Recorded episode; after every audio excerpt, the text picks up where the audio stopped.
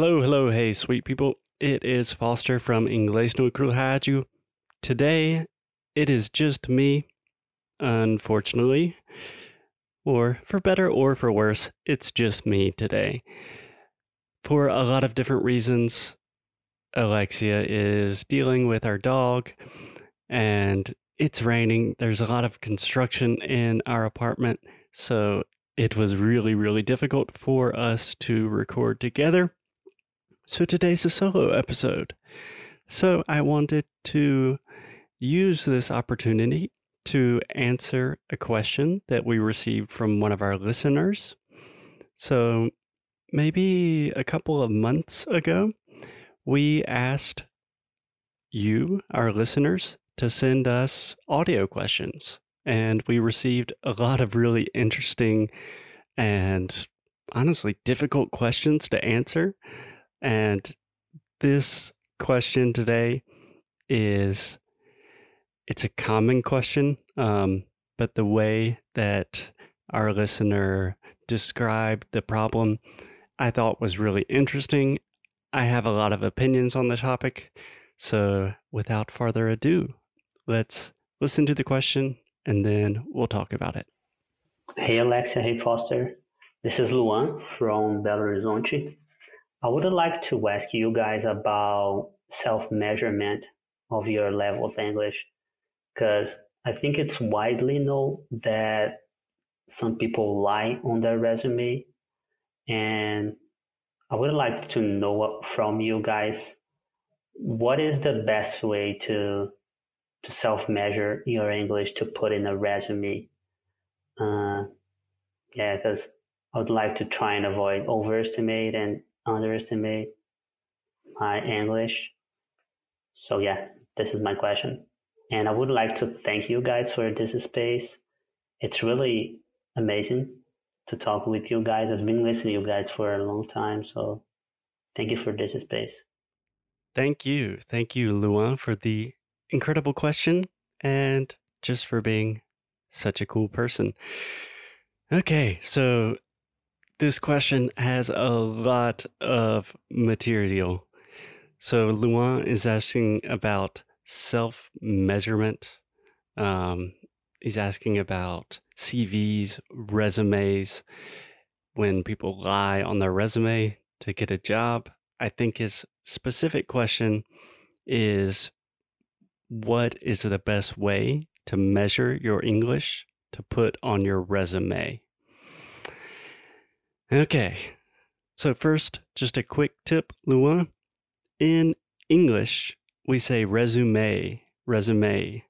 So, for some reason, all words that come from French, all words that are originally derived from French in English, we tend to add the A sound at the end.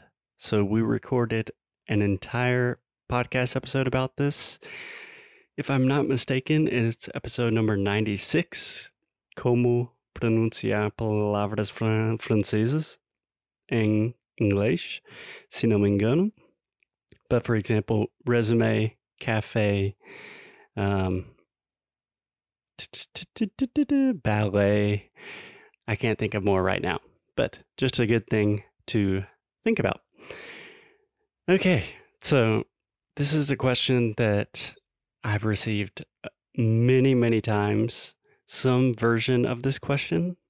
Like, hey, I'm applying for jobs and there is an English component to this job or there's an English requirement and I don't know how to describe my level of English. And it's a really difficult, difficult topic for a variety of reasons. Number one, I don't really enjoy talking about levels because, in my personal experience, a lot of students really get stuck thinking about their level.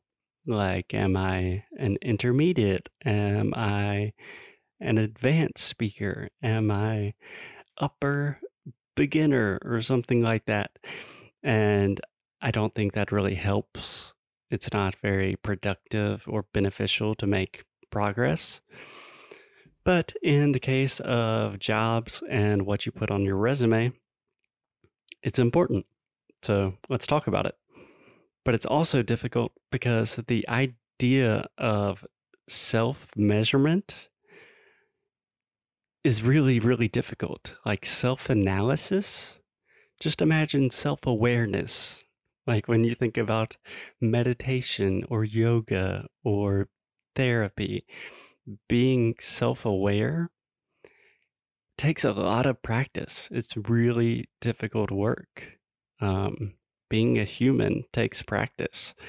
So, being aware of your skills in a foreign language, that's pretty difficult.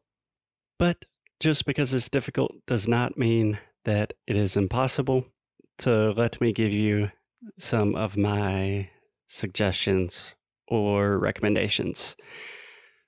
First, in general, I would recommend be honest.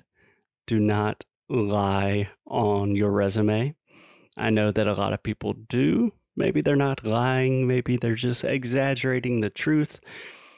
But for example, if you are applying for a job and you know that you are going to have to speak English every day during that job, it's not a good idea to lie on your resume because probably you're not going to be very good at your job if your English level is not very good.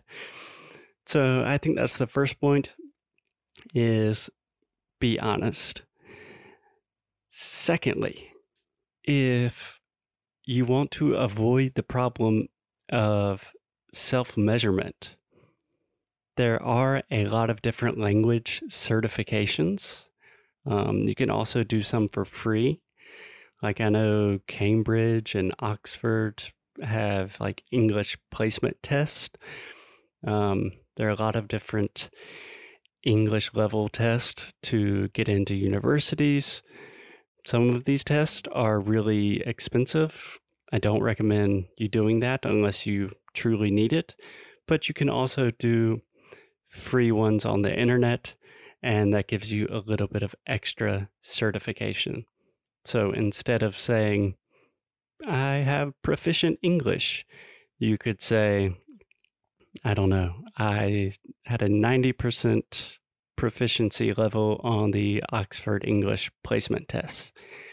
So that's one option, getting some sort of certification. And I think most employers tend to like that um, because your resume is already a document with information about yourself. So having an extra certification is just more information about yourself. So, probably not a bad idea. Secondly, there is this thing called the European framework. And this is how most countries and businesses in Europe, this is how most of them assess language skills. So the framework is a little bit complicated, but you have six options, I believe. So you have A1, A2, B1, B2, C1, C2. So A1, you are a complete beginner. A2, you can have basic conversations, that kind of thing. B1, you're an intermediate, you're getting a little bit better. B2 is already quite advanced, honestly. I think we have a lot of students that fall into the B2 category.